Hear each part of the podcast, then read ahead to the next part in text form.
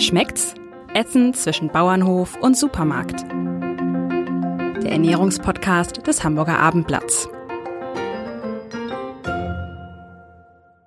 Ja, herzlich willkommen, liebe Hörerinnen und Hörer. Ähm, ich glaube, bei der mittlerweile 42. Folge unseres äh, Podcasts rund um Essen, Genuss, äh, Lebensmittel und alles was Schönes.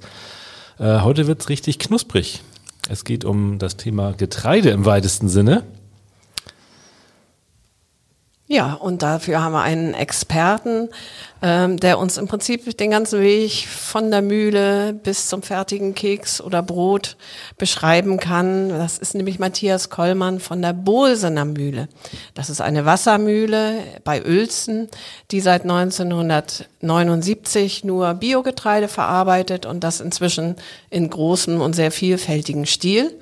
Darum haben wir gedacht, ist er doch der richtige Gesprächspartner für dieses Thema.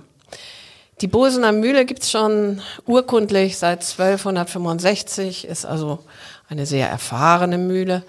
Aber sie hat wahrscheinlich noch nie so verschieden, viele verschiedene Getreide verarbeitet, wie sie das heute tut. Also sie malt Dinkel, Einkorn, Emma, Weizen, Rocken, aber auch Buchweizen, Gerste, Grünkern, Hafer, Hirse, Kamut, Kichererbse, Lichtkorn, Rocken, Nackthafer, Quinoa, äh, Soja. Jo, das war's wohl. Ähm, ist das Ihrem Experimentierdrang geschuldet oder ist das mehr so das Bemühen um Artenvielfalt auf den Äckern?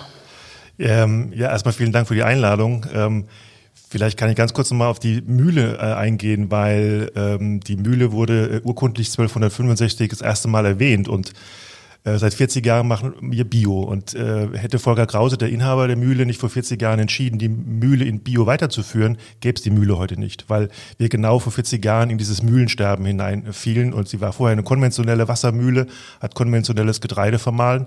Und äh, heute machen wir eben seit 40 Jahren Bio. Ähm, die Vielfalt auf dem Acker, die Sie gerade eben aufgezählt haben, die kann man ja unendlich weiter fortführen. Das ist nicht unserem Experimentierfreudigkeit geschuldet, sondern der Verpflichtung der Artenvielfalt und der Fruchtfolge. Also je mehr Produkte Sie auf dem Acker haben, je mehr äh, Diversität Sie auf dem Acker haben, desto besser ist es für den Boden. Und, ähm, und dem möchten wir gerecht werden. Das heißt, äh, wir möchten dem Landwirt, der Landwirtin die Möglichkeit geben, alles anzubauen. Und wir als Verarbeiter, als Keksproduzent, als Haferflockenproduzent oder Müsliproduzent, wir möchten dann aus diesen Produkten ein Endprodukt machen, weil auf dem äh, einfachen äh, Haferkorn äh, zu kauen macht äh, nicht gerade viel Spaß. Deswegen arbeiten wir das Produkt auf und vermarkten es dann. Wie steht es denn generell um den Getreideanbau äh, in unserer Region in Norddeutschland? Äh, Ökoanbau, konventionellem Anbau? Ähm, wir hatten von, viel von Dürren in den letzten Jahren gesprochen. Schlecht. Es steht um den biokonventionell, äh, bioökologischen Anbau in Norddeutschland schlecht. Weil wenn Sie heute die Bundesregierung, die ja gerade jetzt äh, neu gewählt wurde, hören mit 30 Prozent ökologischen Landwirtschaft in Deutschland und gucken mal auf Niedersachsen, ganz speziell, da kommen wir ja her, da liegen wir irgendwo zwischen fünf und zehn. Und als Agrarbundesland Nummer eins in Deutschland ist das, ich würde sagen, eine fünf. Ähm, da geht noch ein bisschen was. Und äh, da ähm, sind wir dabei, da müssen wir die Landwirtinnen und Landwirte überzeugen, in Umstellertagen, in Beratungen, wie, wie stelle ich um. Die Nachfrage ist auf jeden Fall da. Die konventionelle Landwirtschaft äh, hat aufgehört und möchte gerne beraten werden. wenn Sie die Dürre ansprechen und den Klimawandel, äh, da merken wir im Moment äh, nur eins, nichts, was die Mengen betrifft, sondern die Qualitäten des äh, Getreides. Und ähm, für die Verarbeitung von Keksen, Broten äh, ist es halt notwendig, gewisse Kleber ähm, äh, Höhen zu haben oder gewisse Fallzahlen für Mehle zu haben und die erreichen wir teilweise nicht mehr. Das heißt, wir müssen gucken, wie fallen die Ernten aus und wie ist die Ausbeute auf dem Acker. Und äh, das ist die größte Herausforderung, die wir momentan haben.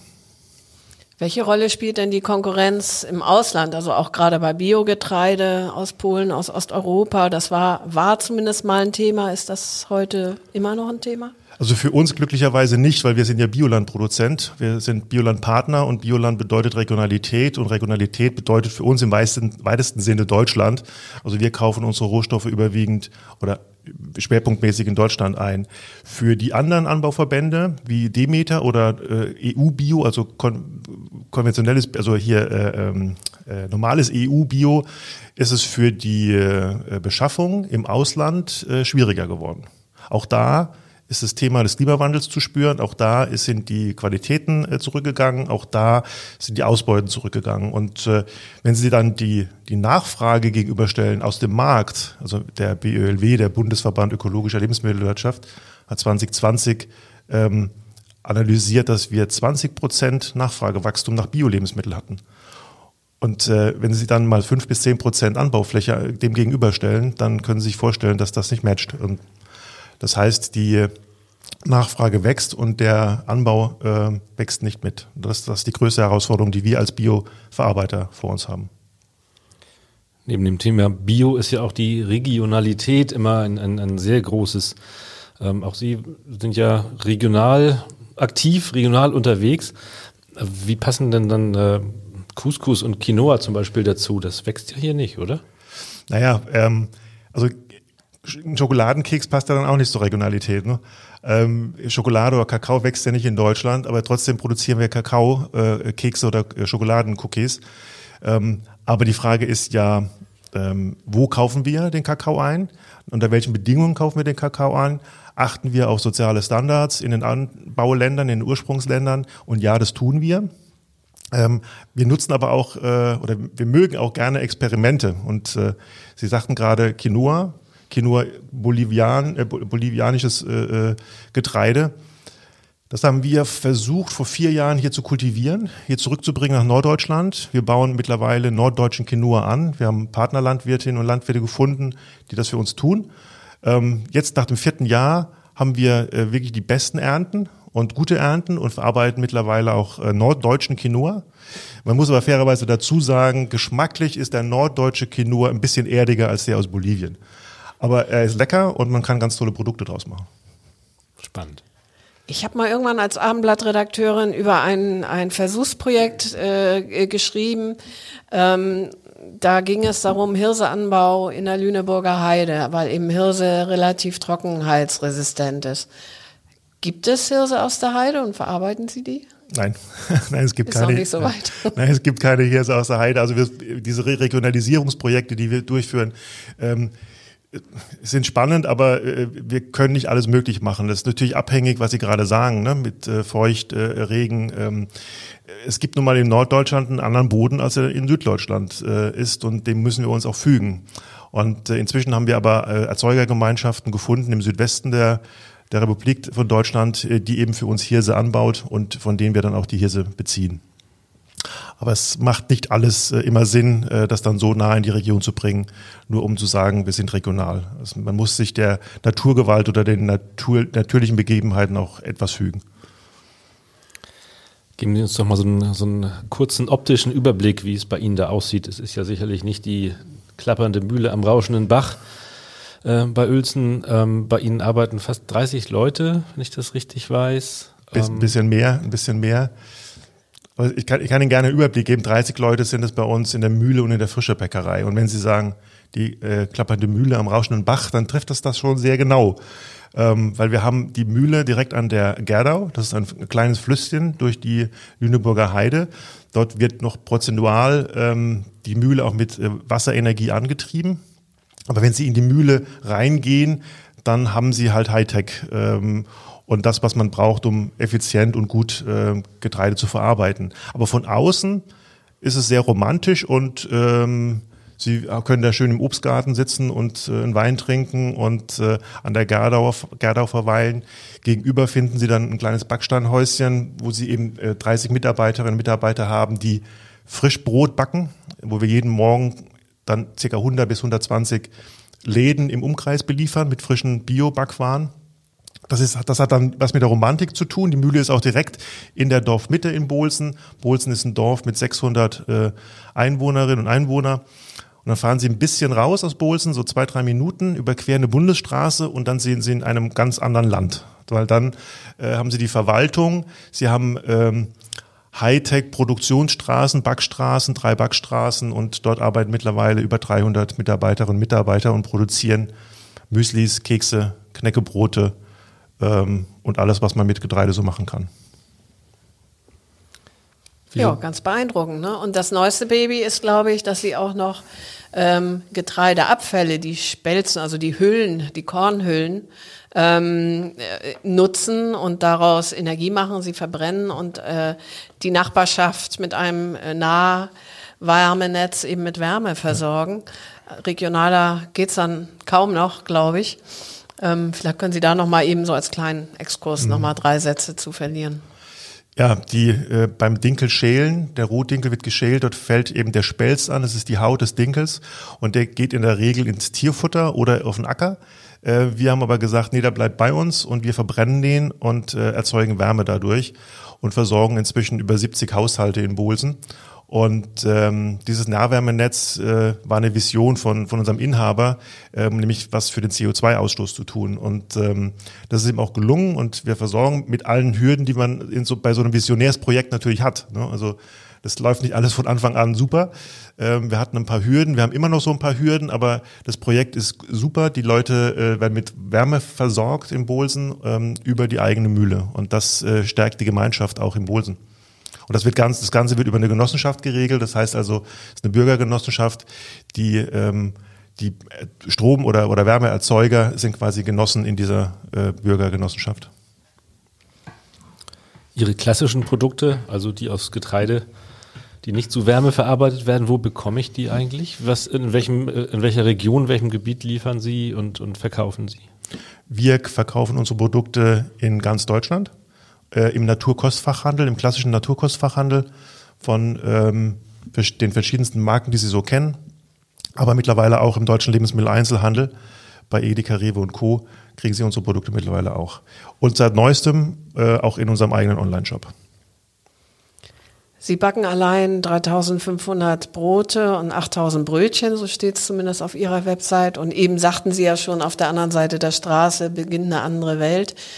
Das klingt an, was Sie dann sagten, eher so Richtung industrielle Verarbeitung. Also industriell muss ja vielleicht auch nicht immer schlecht sein. Würden Sie das so bezeichnen?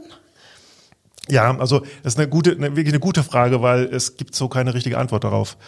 Die äh, Diskussion haben wir immer in dieser Branche, in der Lebensmittelbranche, wo endet Handwerk und wo fängt Industrie an?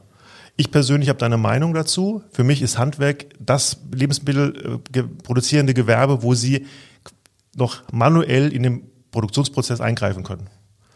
Das heißt, wenn Sie keine geschlossenen Systeme haben, also wenn Sie einen Bäcker haben, der quasi nochmal den Teig korrigieren kann, weil er gerade merkt, dass er hinten aus dem Ofen ganz blöd rauskommt, dann kann er nochmal eingreifen und kann korrigieren. Das ist für mich Handwerk.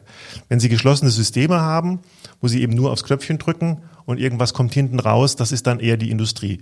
Ich möchte nicht das bewertet haben, also ob das eine gut oder schlecht ist, aber das wäre für mich so eine Erklärung zwischen Industrie und Handwerk. Und wir haben beides. Wir haben auf der einen Seite haben wir das Industriethema, auf der anderen Seite haben wir das Handwerksthema. Und das Industriethema wahrscheinlich eher bei den, also Richtung Kekse, Flocken oder solche Sachen. Genau, genau. Mhm. Also bei den Keksen, wenn Sie 500 äh, Kilo Kekse pro Stunde verarbeiten, dann können Sie das nicht mehr per Hand machen. Dann haben Sie eben eine Maschine, eine Backstraße, eine Formung, eine Verpackung. Beim Brot zum Beispiel könnte noch eingegriffen werden. Ja, beim Brot könnte noch eingegriffen mhm. werden. Also die Bäckerei müssen Sie sich vorstellen wie eine ganz normale klassische Handwerksbäckerei. Da werden Brote gemacht, die, die Teige werden mit der Hand geknetet, werden rund gewirkt, gehen in den Gärschrank, gehen in den Stiegenwagen, in, in den Ofen rein und werden gebacken, werden mit Mehl bepudert. Also das wird alles noch vom Bäcker, von der Bäckerin selbst gemacht. Sie sagten ja eben schon, dass Sie in ganz Deutschland Supermärkte beliefern, Brote und Brötchen. Wie weit gehen die? Da sagten Sie 120 Naturkostläden. Genau, 120 also Naturkostläden. Hamburg wahrscheinlich. Genau, Hamburg haben wir, unser weitester Markt ist äh, Bremen ähm, und Lübeck. Das sind so die, die weitesten Ausprägungen äh, bis nach Hannover runter. Also das ist der Umkreis, wo wir quasi äh, liefern und das jeden Morgen mit entsprechenden PKWs. Stichwort Brot. Ähm Gesundes Brot, was macht ein gesundes Brot aus? Ähm, der Teig, ist es die, die Art, wie es gebacken wird. Brot geht ja doch oftmals so als sehr schwer und äh, es ist teilweise ein bisschen in Verruf geraten vielleicht. Ja, was ist ein gesundes Brot? Also ähm, ich glaube, also ich habe da eine besondere Meinung dazu. Das, ähm, das Wort Lebensmittel. Ne? Das, wenn man das Wort ein bisschen genauer definiert, ist es ein Mittel zum Leben. Und äh, ein gesundes Brot oder ein gesundes Produkt ist für mich ein Produkt, was sie unverändert ähm, verarbeitet, verarbeiten. Ja, also wo sie keine Vorstufen äh, haben, wo sie den, den Rohstoff quasi verarbeiten, sondern sie nehmen den Rohstoff und machen daraus ein Produkt. Das ist für mich gesund. Das ist ein Mittel zum Leben. Das heißt, das, was die Natur uns gibt, zu verarbeiten und nicht mit vorher mit Zusatzstoffen etc. zu, zu, zu, zu ähm, verunstalten, würde ich sogar sagen. Sondern und das ist für mich gesund. Das ist für mich ein gesundes Brot. Und dann ist es, ist es egal, ob es ein Dinkelbrot, ein Weizenbrot oder ein Roggenbrot ist. Ähm, es ist ein Mittel zum Leben. Gut, das die Gesundheit definieren Sie also nicht unbedingt, ähm, ich sag mal, über die natürlichen Inhaltsstoffe, also Vollkorn gesünder als, als Weißbrot oder so, sondern wirklich nur um die Frage, äh, kommt es aus der Natur, kommt es aus dem Getreide oder kippt da irgendjemand irgendwas zu? Genau, das ist für mich, für mich, also für mich die Definition. Ähm, und natürlich haben sie Ballaststoffe. Sie haben, wenn sie ein, ein bestimmtes Getreide haben, haben sie einen, einen, besseren Ballaststoff, der, der ihnen gut tut oder eben nicht gut tut. Aber ich habe immer so einen kleinen Joke, der auch, also auch Bio, äh, Bio-Chips machen Fett. Ne? Ähm, das ist nun mal so. Aber die Frage ist ja, was für, aus welchen Rohstoffen entstehen diese Chips? Und ähm, das, das ist für mich die maßgebliche äh, Erklärung oder Definition von gesund. Mhm. Und das ist, so ein, so ein gutes Brot ist ja nun mal einfach auch was, was ganz Fantastisches, muss ja. man sagen. Ja. Vor allem, wenn es frisch aus dem Ofen kommt. Apropos frisch aus dem Ofen, ne? Sie verkaufen ja auch ähm, Backmischungen, quasi Mehl zum Zuhause backen. Ähm, als Ergänzung äh, zu Ihren Broten, die Sie im Laden selbst anbieten oder, oder wie würden Sie das so positionieren? Also wir, wir verkaufen keine klassischen Backmischungen, die Sie quasi zu Hause einfach nur anrühren mit Hefe und haben dann ein fertiges Brot, sondern wir verkaufen im Endeffekt die Mehle, die wir in der eigenen Mühle quasi mahlen, von Dinkelvollkornmehl, von Weizenvollkornmehl, ähm, ähm, Buchweizenmehl, alles äh, Getreidesorten, die wir quasi vermahlen und wo Verbraucherinnen und Verbraucher zu Hause Produkte backen und herstellen können. Auch Brote. Auch Oder Brote. würden Sie lieber davon abraten? Naja, äh, ich glaube, ich glaube, aus den äh, Produkten, die wir produzieren, können Sie ganz tolle Sachen machen. Ich glaube, es kommt darauf an, dass die Verbraucherinnen und Verbraucher zumal wieder etwas äh, experimentierfreudiger werden zu Hause. Also mal Dinge ausprobieren, die sie nicht kennen. Also Produkte oder Brote oder Brötchen mit Weizen äh, ist langweilig. Machen Sie mal ein schönes Emma-Brot oder ein Ein mit Einkorn was Tolles backen. Ähm, Das muss wieder für Neugierde sorgen. Die, die Verbraucher und Verbraucherinnen müssen wieder neugierig werden, Dinge auszuprobieren. Findet man ein Emma oder Einkornmehl im Supermarkt? Doch eher nicht. Ne? Eher nicht. Würde Eher ich sagen. nicht. Muss man direkt zur Mühle kommen. Äh, oder entweder- zum Naturkostenladen. Genau. Entweder, also entweder kommen Sie zur Mühle, Sie können direkt bei uns in der Mühle im, im Hofladen einkaufen. Mittlerweile haben wir auch in Lüneburg einen, ich würde sagen, so eine kleine Mühlenboutique, äh, einen Werbeladen, wo, Sie, wo wir unsere Produkte präsentieren. Dort kriegen Sie die Produkte auch mit einer ganz großen Unverpachtstation. Aber ähm, ansonsten würde ich sagen, Naturkosthandel kriegen Sie diese Spezialmehle auch. Haben Sie denn auch festgestellt, dass über die äh, Corona-Zeit, in der die Leute ja doch mehr ins Zuhause gebunden waren, äh, solche Produkte sich besser verkauft haben? Äh, ja, da, da muss ich wirklich schmunzeln, weil, weil äh, neben Toilettenpapier war Mehl das zweite Gold. Ja, und wir haben das wirklich gemerkt. Äh, es war ein, ähm, ein- Nachfragesog nach Mehlen äh, jeglicher Art, ob mit Haltbarkeitsdatum oder ohne. Der war un, wir konnten dem gar nicht bedienen, diesen, diesen, diese Nachfrage. Also die Leute haben sich mehr Mehl äh, gekauft, um zu Hause zu backen. Und was das Bemerkenswerte ist, der, die Nachfrage hat nicht abgenommen. Also die haben wirklich gebacken. Also sie haben nicht nur auf Lager gelegt zu Hause, sondern äh, sie haben wirklich gebacken, weil die Nachfrage ungebremst hoch war. Ja, ich wollte nämlich gerade nachfragen, ob es sozusagen ein halbes Jahr später dann eben überhaupt kein Mehl mehr verkauft wurde. Nein, Nein, sowas nein, nicht. das war, also wir hatten das, wir hatten es vermutet, wir hatten es wirklich vermutet, dass wir, oh Gott, jetzt äh, müssen wir einmal auf die Bremse drücken mit der Mühle, weil die Mehlnachfrage nicht mehr kommt, aber das war nicht, das war nicht so. Die Nachfrage war genauso hoch. Also die, die, die Menschen haben das Backen wieder für sich äh, entdeckt. Sauerteig gilt ja, um das Thema mal radikal zu wechseln, auch als sehr schmackhaft und, und äh, als klassischer Vertreter des handwerklichen Backens. Äh, Sind Sie damit unterwegs?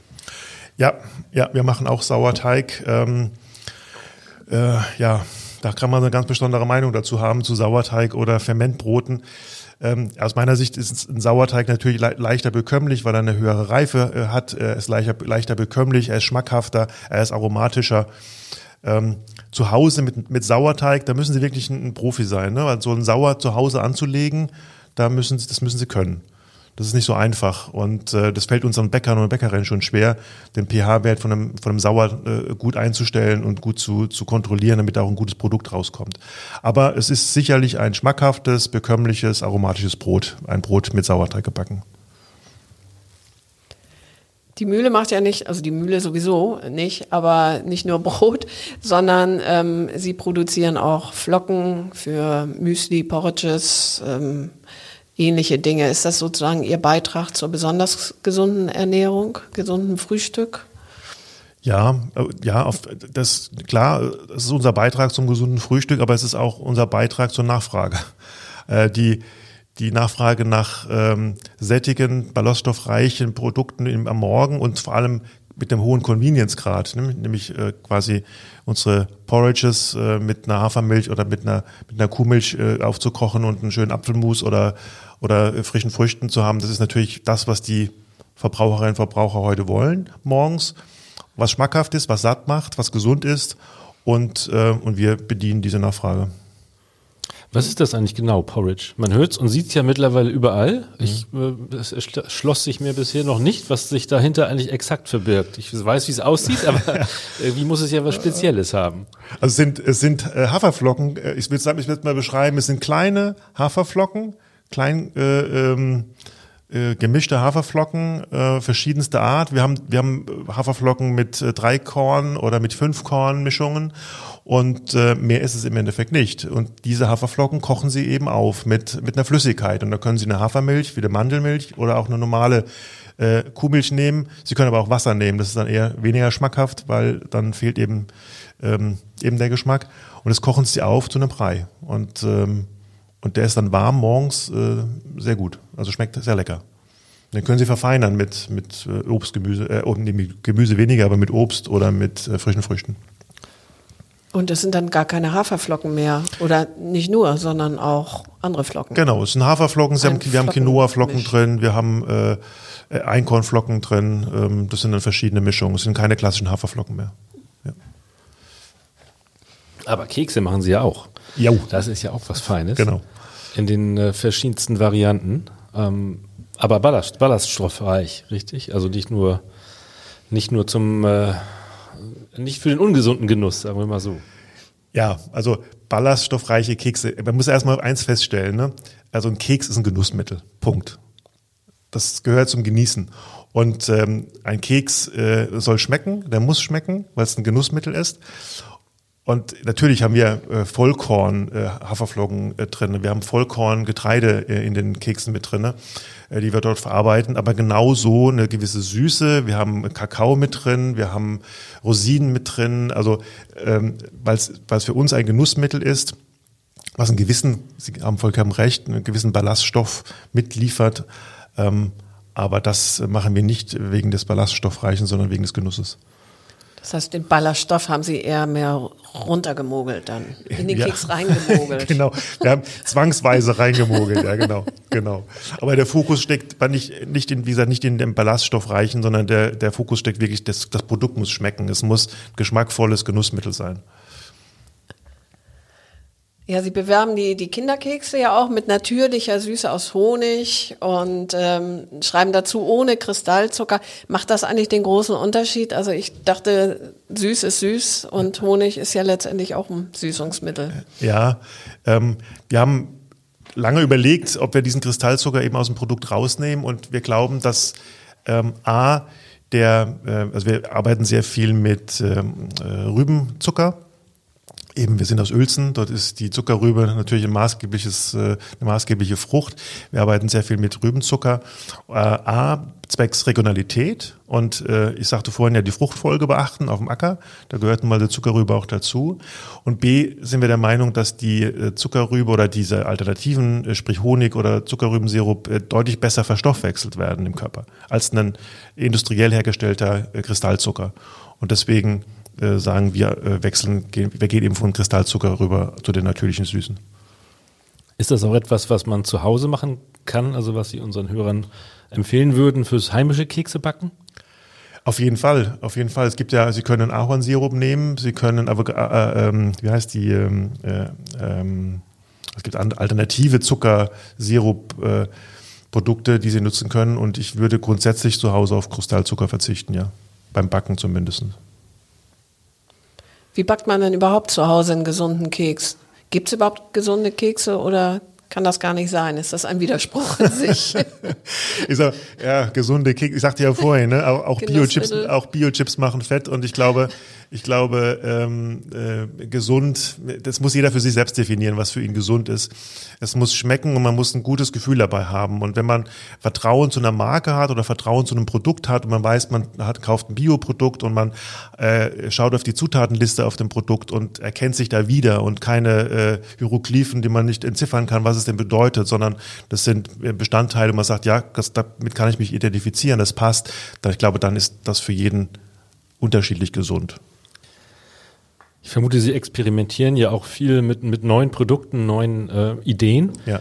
Ähm, Gibt es da etwas, äh, was Sie verraten können, was, in welche Richtung es vielleicht geht auf dem gesamten Markt oder was, äh, was Sie derzeit so da am, am Start haben? Also was man verraten kann, ist, dass die Leguminosen, also die Eiweißprodukte, die Proteinprodukte deutlich an Nachfrage gewinnen. Ähm, Sie merken Sie ja heute schon, wenn Sie an die Theke äh, im, im, Supermarkt gehen, wo dann auf einmal eine Eiweißwurst oder eine, eine vegane Wurst oder ein veganes Schnitzel äh, zu haben ist. Und äh, das ist auch bei uns mittlerweile angekommen, dass wir ähm, alternative Eiweißprodukte, Proteinprodukte entwickeln und damit experimentieren. Das fängt an von, von der Kichererbsen, Snacks äh, oder Chips ähm, oder, Cracker. Äh, Chips machen wir keine Cracker, Kichererbsen, Cracker. Ähm, aber da auch immer in Verbindung mit der Fruchtfolge, weil auch eine Kichererbse oder ein anderes, äh, eine andere Leguminose muss auf dem Acker wachsen, damit der Boden äh, eine entsprechende Gesunderhaltung hat. Aber da bin ich, da sind wir sehr sicher, dass das, äh, dass die Nachfrage nach Proteinalternativen äh, auf jeden Fall äh, steigen wird. Stichwort vegan. Gibt es eigentlich vegane Kekse? Also die, die ich backe, brauchen immer Ei irgendwie. Ich, jetzt bin ich etwas überfragt, aber ich glaube schon, dass wir vegane Produkte haben und vegane Kekse auch. Ähm, ich bin jetzt aber zu wenig im Detail, dass ich sagen könnte, was ist jetzt das Ersatzprodukt für das Ei im mhm. Keks. aber wir haben vegane Produkte auf jeden Fall im Sortiment, ja. Sie haben gerade schon äh, Cracker und, und, ähnliches angesprochen. Ähm, also eher gesunde Snacks für zwischendurch. Ist das auch ein Trend? Äh, ja, ähm, vor allem schmack, schmackhaft. Es muss schmecken. Also es ist immer gesund. Also ähm, also den Zwang zu haben, ich muss mich gesund ernähren und dann das Gefühl haben, es war nicht lecker, das finde ich eine, finde ich blöd. Also finde ich doof. Also das ich muss schon. man auch nicht lange durch. Nee, das, das, das hält macht man, mal und dann sagt man, oh, das war genau, schrecklich. Das war schrecklich. Ja. Ich glaube, es muss so eine Kombination sein aus schmackhaft und gesund. Und ich glaube, wenn man Getreide an sich ist ein Grundnahrungsmittel. Ja, ähm, und wenn Sie das unverarbeitet, also wir benutzen zum Beispiel in unserer Backstube kein Backmittel. Das ist ja gerade die Herausforderung für unsere Bäcker, dass die mit den unterschiedlichsten Mehlqualitäten, nämlich vom Bioacker, ja irgendwie was machen müssen. Und wenn die Fallzahl bei einem Mehl geringer ist als das, was man eigentlich braucht, dann kippt man der konventionellen Lebensmittelindustrie eben ein Backmittel dazu und sagt, okay, dann korrigiert dieses Backmittel quasi die Backeigenschaft des Mehles und ich habe dann im Endeffekt am, am, am Ende genau das Produkt, was ich haben möchte. Wir in der biologischen oder in der Bioproduktion haben das nicht. Wir müssen mit dem Produkt auskommen. Und es braucht Fähigkeiten, es braucht Kompetenz, es braucht Wissen, mit diesem Mehl dann was zu machen. Und das tun wir dann auch. Wie ist das mit, mit Unverträglichkeiten? Ähm, man hat auch da das Gefühl, das wird irgendwie mehr oder man achtet einfach mehr drauf.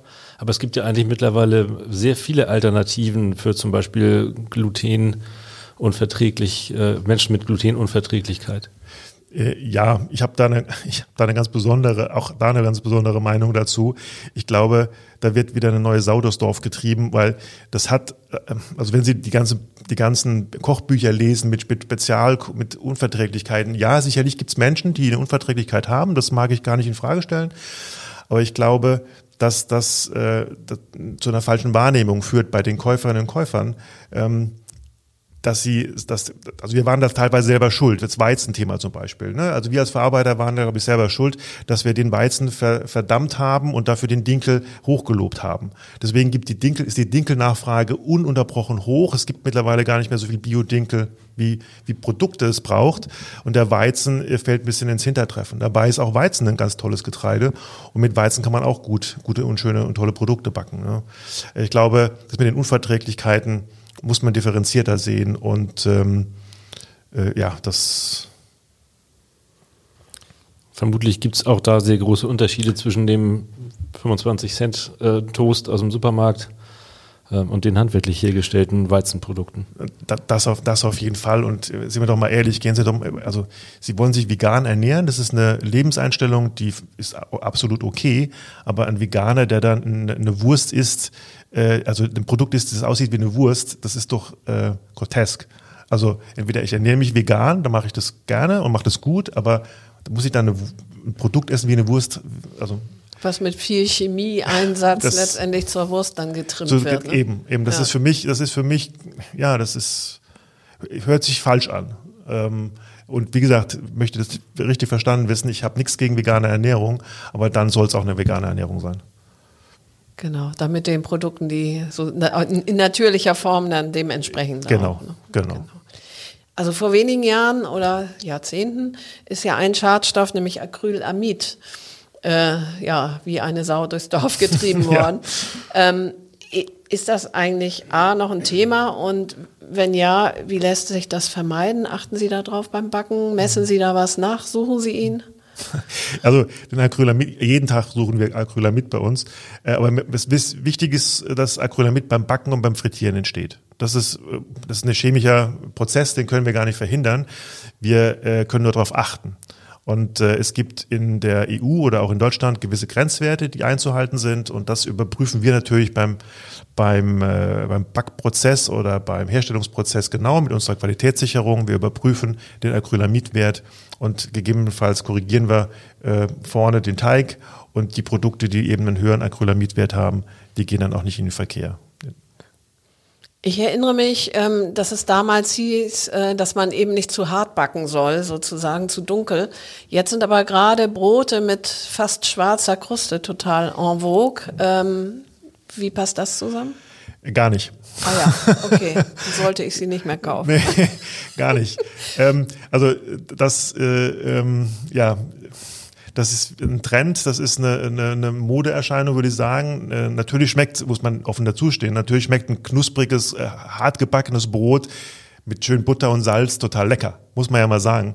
Ähm, aber wenn man auf Acrylamidwerte achten möchte, dann sollte man das nicht kaufen. Das ist dann zu scharf gebacken. Auf Ihrer Website schreiben Sie ja, dass Sie äh, zukunftsfähig äh, wirtschaften wollen. Das ist ja schon mal super. Was heißt das konkret? Also ähm, zukunftsfähiges Wirtschaften, äh, das tun wir seit 40 Jahren. Und für uns äh, bedeutet zukunftsfähiges Wirtschaften das Gesamtkonzept von äh, Nachhaltigkeit. Wenn Sie heute ähm, in die Welt gucken, gerade jetzt zu Zeiten von Klimadiskussion und Co., ähm, haben Sie das Gefühl, dass alle äh, Hersteller nachhaltig agieren und nachhaltig arbeiten? Das ist irgendwie komisch. Wir haben trotzdem die Klimaproblematik, aber irgendwie arbeiten alle nachhaltig. Das heißt, was ist wirklich Nachhaltigkeit und was ist wirklich zukunftsfähiges Wirtschaften? Und äh, wir sehen das zukunftsfähige Wirtschaften in den drei Promissen. Es gibt so drei ähm, Ausprägungen, soziale Themen, Ökologie und Ökonomie. Und für die, die müssen für uns im Einklang stehen. Also wenn, wenn wir ökologisch arbeiten, dann müssen wir auch ökonomisch sein und wir müssen auch sozial sein. Wir können nicht nur ökologisch arbeiten. Das wird nicht funktionieren. Und für uns ist zukunftsfähiges Wirtschaften eben ein guter Ausgleich zwischen allen diesen drei Bausteinen. Und das ähm, muss man ein bisschen differenzieren, wenn man heute Unternehmer oder Unternehmen anguckt, die mit großen Werbeslogans ähm, Nachhaltigkeit quasi nach draußen geben. Und äh, wenn sie dann ein bisschen in die Tiefe gehen, ein bisschen hinterfragen, stellen sie fest, hm, ist da vielleicht doch nicht so nachhaltig. Was tun Sie im sozialen Bereich? Können Sie da ein paar Beispiele nennen, wo Sie besser sind als andere? Ich würde gar nicht sagen, dass wir besser sind. Ich glaube, die Kombination macht es. Also die Kombination zwischen diesen drei Bausteinen. Im sozialen Bereich ist es so, dass wir unseren Mitarbeitern einen Jobrat äh, anbieten. Also die können bei uns ein, ein Fahrrad äh, leasen zu äh, günstigen Konditionen. Wir haben einen Ackerhelden. Wir haben einen eigenen Acker bei uns auf dem Gelände, wo Mitarbeiter, Mitarbeiterinnen eine Ackerfläche äh, sich äh, mieten können und dort äh, ihr eigenes Obst und Gemüse anbauen können. Wir haben äh, natürlich die ganzen anderen sozialen Leistungen. Ähm, das sind so Themen, die wir mit unseren Mitarbeitern oder die wir unseren Mitarbeitern anbieten. Das ist spannend, weil vielfach wird ja gesprochen über, über die Schwierigkeit, Nachwuchs oder Mitarbeiter zu äh, gewinnen oder zu bekommen. Ähm, können Sie das auch so bestätigen oder können Sie mit diesen Angeboten tatsächlich auch leichter Mitarbeiter und, und äh, Nachwuchs generieren? Also ich, ich glaube schon, dass wir mit, diesen, mit diesem Angebot äh, Mitarbeiter motivieren können. Das haben wir immer, also wir haben immer wieder ähm, Nachfragen, gerade von von der neuen Generation, die wirklich was Sinnhaftes tun wollen, die sinnhaft, einen sinnhaften Job haben wollen. Da haben wir schon Nachfragen, auch sehr viele Initiativbewerbungen. Ähm, wir haben allerdings ein kleines Problem. Äh, Bolsen liegt jetzt nicht, äh, ist nicht der Nabel der Welt. Äh, Bolsen ist mitten auf dem platten Land und ähm, wir haben Probleme, äh, quasi die Mitarbeiter dann auch zu uns bekommen, zu uns, weil wir haben keinen öffentlichen Nahverkehr bei uns. Äh, ähm, wir haben keinen Anschluss für Bahn und äh, Co. Das ist wirklich schwierig. Und das schreckt den einen oder anderen dann doch ab, äh, bei uns anzufangen. Aber ja, wir haben Probleme mit Fachkräftemangel, auch bei uns. Wie weit entfernt ist denn der wunderschöne Hundertwasserbahnhof? Oh, der in Uelzen, äh, Viertel, Viertel, sieben Minuten, acht Minuten Autofahrt? Ja, Autofahrt. Autofahrt, eben, ne? ja. Dann braucht man auch den Bahnhof nicht. Nee. Hm. Also sind, es sind circa sieben bis acht Kilometer, die sie da, die sie da äh, haben. Aber das geht auch mit dem Fahrrad. Ja, mit dem Jobrad, genau. genau. Äh, ja, das, das, das geht. Allerdings äh, Regen und Co. ist äh, auch so ein Problem. Ne? Also es ist, es ist eine Herausforderung und wir müssen gucken, wie wir das Problem lösen. Ich glaube nicht, dass wir nicht das richtige Angebot für unsere für, für Interessenten haben.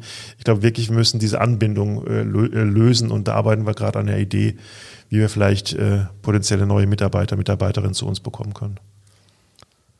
Amazon macht das mit eigenen Shuttlebussen, aber genau. da arbeiten auch noch ein paar mehr Leute. Ja, genau. Genau, so, sowas in der, in der Richtung, äh, da würde es dahin gehen, wo wir sagen, okay, wir haben irgendwie eine, eine Möglichkeit, so einen Shuttlebus oder einen Shuttle anzubieten, wo dann quasi die Mitarbeiter kommen können. Im März sind Sie, äh, um mal in die, in die Stadt zurückzukommen, vom äh, Plattenland, äh, im Hamburger Food Lab in der Hafen City. Ähm, verraten Sie uns mal, was Sie dort machen werden oder was Sie dort machen. Ja, äh, Bolsener Mühle Goes Catering heißt es so schön. Ähm, was wollen wir im Food Lab machen? Wir haben uns die Frage gestellt, wir wollen ja nicht belehrend wirken, sondern wir wollen äh, informieren, wir wollen sensibilisieren. Und wir haben uns die Frage gestellt, was könnte man am besten machen, um das zu tun, die Leuten, den Leuten was Gutes zum Essen anbieten. Das heißt, was wir im Food Lab machen ist, wir bieten dort im gesamten März ähm, ein Pop-up-Restaurant an wo wir am Abend ähm, vier verschiedene Köche an, engagiert haben, die eben ein Menü kochen der Fruchtfolge gemäß. Das heißt, wir wollen die, die, die Gäste dahingehend zu sensibilisieren, dass nicht immer nur eine Kartoffel auf dem Teller kann oder sollte, sondern auch mal ein Erbsenpüree. Um es mal ein bisschen platt zu sagen. Ähm, Jetzt, wenn ich den Koch jetzt vor mir habe, der wird sagen, Erbsenpüree, das ist doch ein bisschen besser ausgedrückt. Also ist vielleicht ein bisschen platt, aber es verdeutlicht einfach diese Sensibilität. Man kann auch mit den Zwischenfrüchten auf dem Acker tolle Produkte produzieren. Und das tun wir, das bieten wir an. Dort können Sie eben in diesem Pop-Up-Restaurant abends essen gehen und dieses Fruchtfolgemenü probieren. Und äh, zur Mittagszeit bieten wir dort eine äh, sogenannte Bowls an, die kategorisiert sind. Und zwar gibt es ein Kurzstreckenbowl, eine Mittelstreckenbowl und eine Langstreckenbowl. Was ist der Unterschied? Der Unterschied ist die Sensibilität der Rohstoffe, die dort verarbeitet werden und dem, der es kauft, zu sagen, diese Bowl hat jetzt gerade 1400 Kilometer hinter sich und hat so und so viel CO2-Ausstoß hinter sich. Äh, und da können Sie davon ausgehen, eine Kurzstreckenbowl ist eben mit heimischen regionalen Produkten, eine Mittelstreckenbowl und eine Langstreckenbowl, die hat dann auch eine Mango oder einen Lachs äh, mit dabei aber hat dann auch äh, den, äh, die weiteste Strecke hinter sich äh, und den größten CO2-Ausstoß. Und das sind wir der Meinung, das sensibilisiert und belehrt nicht. Aber wenn die da mit Mango am besten schmeckt, dann nehmen alle nur noch die Produkte mit dem großen CO2-Ausstoß. Das kann doch nicht das Ziel sein. Nein, das kann nicht das Ziel sein, aber die, äh, seien Sie sich sicher, die wird am teuersten sein. Also die ist am teuersten. Die günstigste ist die Kurzstreckenbowl und die äh, teuerste ist die Langstreckenbowl, weil wenn ich mir Mango und Lachs gönne, muss ich, dabei, muss ich muss mir klar sein, dass ich damit die Gesellschaft finanziell belaste und diesen Ausgleich muss ich schaffen. Und das tue ich, indem ich quasi mehr bezahle. Und das ist das, was, wo wir sagen, sensibilisiert. Und wir, wir kommen gerade vom Food Lab, wir haben heute gerade, heute Mittag gerade unser, unser Probeessen gehabt und ich kann Ihnen sagen, die Kurzstreckenbowl schmeckt am besten. Ja, toll. Ja, Herr Konrad, ne? Genuss und Bewusstsein zu verbinden ist, glaube ich, immer eine, eine sehr gute Idee. Genau. Äh, insofern vielen, vielen Dank für Ihren Besuch. Das war ausgesprochen spannend. Vielen Dank auch.